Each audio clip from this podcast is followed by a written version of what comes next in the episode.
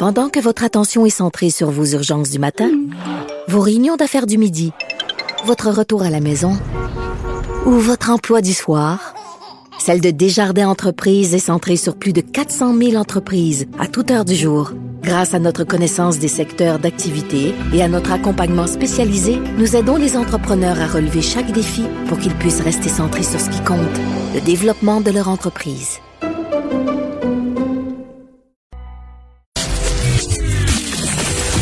Saint-Hilaire. Pas d'enveloppe brune, pas de lobbying. Juste la vraie bonne radio, dans les règles de l'art. Cube Radio. Depuis euh, le début de la pandémie, quoi, depuis quatre mois, on va se le dire, c'est très très difficile pour les commerçants, particulièrement les commerçants de la région de Montréal. Et euh, hier, on a vu sortir un, portrait, et euh, disons-le, c'est un portrait très très très sombre. Et on a voulu en parler avec le président de l'association des sociétés de développement commercial de Montréal, Billy Walsh. Bonjour, Monsieur Walsh. Bonjour. Alors, de toute évidence, vous faites partie des gens inquiets sur, sur la situation des commerçants à Montréal. Ben, définitivement. Présentement, cet été, on vit dans une espèce de petite bulle où euh, les gens ont encore euh, du financement de l'État pour ceux qui ont malheureusement perdu leur emploi. Les commerçants vivent aussi majoritairement au niveau des opérations avec une subvention salariale du gouvernement fédéral. Et euh, ce qu'on voit, même si on a eu un premier euh, bon mois de mai, dans le fond, il y a eu un retour des dépenses des consommateurs. Euh, l'été, la fin de l'été va nous permettre de voir réellement ce qui va se passer dans les prochains mois. Et c'est à ce moment-là qu'on croit voir arriver l'hécatombe, en fait, du commerce de détail et les artères commerciales. Est-ce que les, les, gouvernements supérieurs, que ce soit la ville de Montréal ou le gouvernement du Québec, devraient prendre des actions? Ben, déjà, il y en a qui sont prises, euh, c'est mhm. clair. Euh, je pense aussi que la crise euh, dépasse un peu aussi, d'une certaine mesure, les gouvernements, bien qu'ils devront encore prendre des actions au retour, en fait, au retour là, en septembre. je pense qu'on a juste fait le chapitre 1. Mais c'est sûr et certain que la crise, elle exacerbe un phénomène qui était là bien avant mars dernier. c'est un transfert quand même important de la consommation vers le web. Cette crise-là n'a fait que l'accentuer ou l'exacerber définitivement.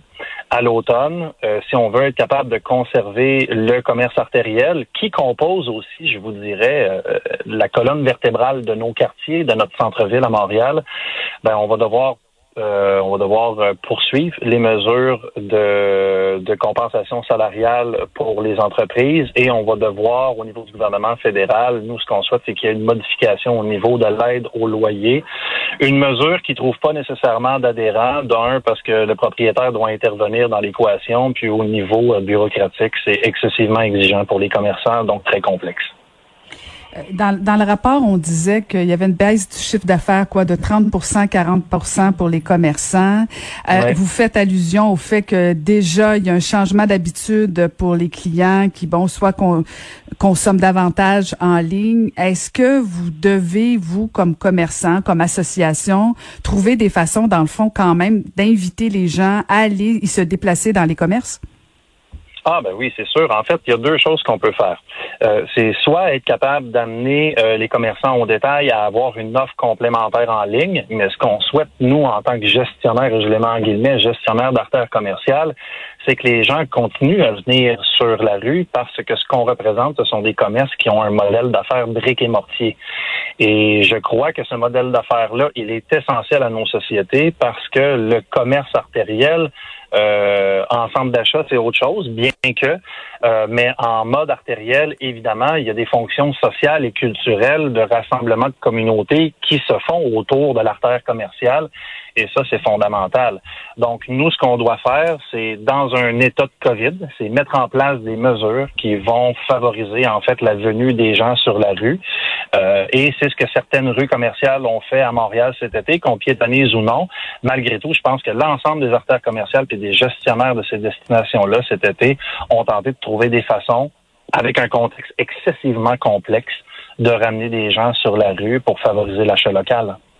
Est-ce que selon vous, M. Walsh, c'est une situation temporaire due euh, au fait que bon, y a, les cas sont essentiels, ben ils sont beaucoup à Montréal, disons ça comme ça. Mm-hmm. Euh, est-ce que c'est propre à Montréal ce qui se passe ou vous pensez que ça, ça peut se répertorier partout au Québec? Ah non, au niveau du commerce, je veux dire, ça va être un raz de marée au niveau de la province au complet. Euh, la planification commerciale sur le territoire de la province en général, je veux dire, c'est quelque chose qui n'est pas nécessairement concerté, planifié, organisé. Il n'y a pas nécessairement non plus de cohérence. Euh, moi, je me désole beaucoup quand je me promène en région, puis lorsque j'arrive à une croisée d'autoroute, on retrouve euh, ben d'un euh, des bannières qui ne reflètent pas nécessairement l'identité de la place puis de la communauté, au détriment parfois des artisans et des commerçants qui sont très ancrés dans le produit local, bien qu'il y ait certaines régions et certaines villes de région qui sont capables de mettre ça de l'avant aussi pour des raisons, j'imagine, géographiques, contextuelles, de de de, de sentiment d'appartenance aussi auprès de leur communauté. Mais ça me désole beaucoup de voir les centres-villes historiques euh, qui sont dévitalisés au profit dans le fond, d'un modèle de commerce qui, personnellement, moi, m'interpelle pas, mais qui est aussi en train de détruire un peu le tissu social de nos campagnes puis de notre région. Mais je vous écoute, là, puis je me dis, dans le fond, ça, ça avait commencé avant la pandémie, puis vous l'avez dit vous-même, là, ça s'est mm-hmm. euh, intensifié avec la pandémie où il y a plus de commerce en ligne. Mais même si, euh, est-ce que c'est pas aux commerçants à adapter dans le fond leur façon de faire? Euh, Je comprends que vous parlez de vitalité, comment c'est important les, les, les centres-villes pour les villes, pour les régions. Mais est-ce que pas, il y, a pas des moyens, des, des, des, pistes de réflexion que vous devriez avoir pour nous donner le goût d'y aller? Par exemple, si moi je suis à Longueuil, aller à Montréal, c'est de plus en plus difficile.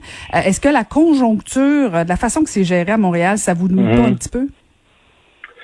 Ben, Montréal a ses enjeux, définitivement. Il y a des artères commerciales à Montréal qui sont en crise. Puis l'étalement urbain a fait en sorte que dans les zones de banlieue, on a eu, dans le fond, une comment je vous dirais, une, un, point de bascule positif qui a fait en sorte qu'on a été capable de se doter d'équipements commerciaux qui allait qui allait euh, qui allait euh, compétitionner finalement certaines destinations montréalaises le centre-ville de Montréal, le vieux port de Montréal, le village gay à Montréal, euh, ce sont toutes des destinations qui vivaient très bien avec, qui vivaient très bien, je demande guillemets, là, il y avait des, des soubresauts, mais quand même, qui tiraient leur épingle du jeu avec une clientèle touristique, une clientèle qui visitait ces destinations-là pour des raisons culturelles ou de divertissement. On a juste à penser au Centre Bell ou encore la place des festivals.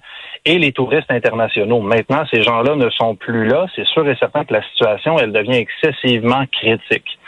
En contrepartie, pour les artères locales, ben, présentement, elles sont en train de bénéficier d'une clientèle qui demeure à la maison, qui travaille à la maison, qui supporte l'achat local. C'est sûr et certain qu'on pourrait faire beaucoup plus pour attirer les gens de Longueuil et on souhaite les avoir chez nous. Euh, mais je pense qu'au-delà de cette clientèle qui vient de Laval et de Longueuil, je pense qu'on a un effort de planification qui est majeur à faire avec nos artères commerciales à Montréal. Puis je vous dirais partout aussi au Québec, quel est leur rôle, comment on les aménage, comment on les réfléchit, comment on les planifie, parce que actuellement, la réglementation au niveau du commerce, c'est un peu, euh, je vous dirais, euh, un secteur laissé pour compte par l'urbanisme. C'est comme si le marché avait foi de tout. Puis je pense que à, l'image aussi des centres d'achat qui sont très cohérents, très performants, très efficaces, très attirants, ben à quelque part là-dedans, il y a un effort de planification puis un effort de cohérence. Et dans cet effort-là, on ne doit pas juste se concentrer sur l'artère commerciale, mais tout ce qui vient autour de l'artère commerciale pour faire en sorte qu'on ait un espèce d'effet de, carrefour où si tous les chemins mènent à Rome, pourquoi tous les chemins ne pourraient pas mener à l'artère commerciale d'un quartier ou d'une ville?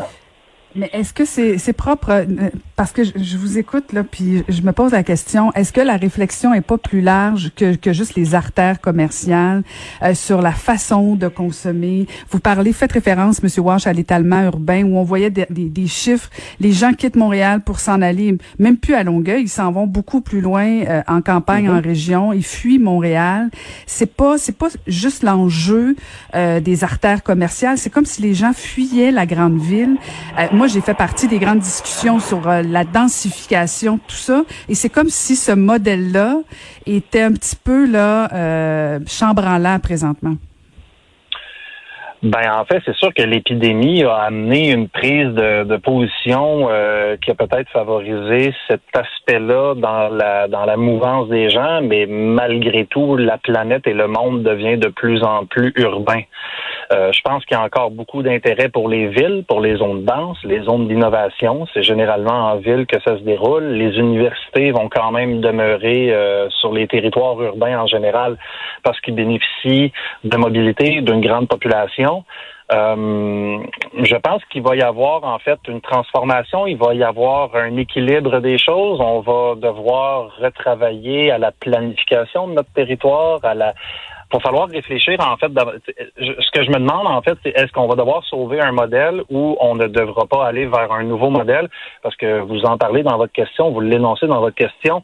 Est-ce que ça dépasse tout ça? C'est notre façon de consommer, c'est le circuit court, c'est qu'est-ce qu'on va consommer, pourquoi on va le consommer, comment on va le consommer? Et quand on va le consommer?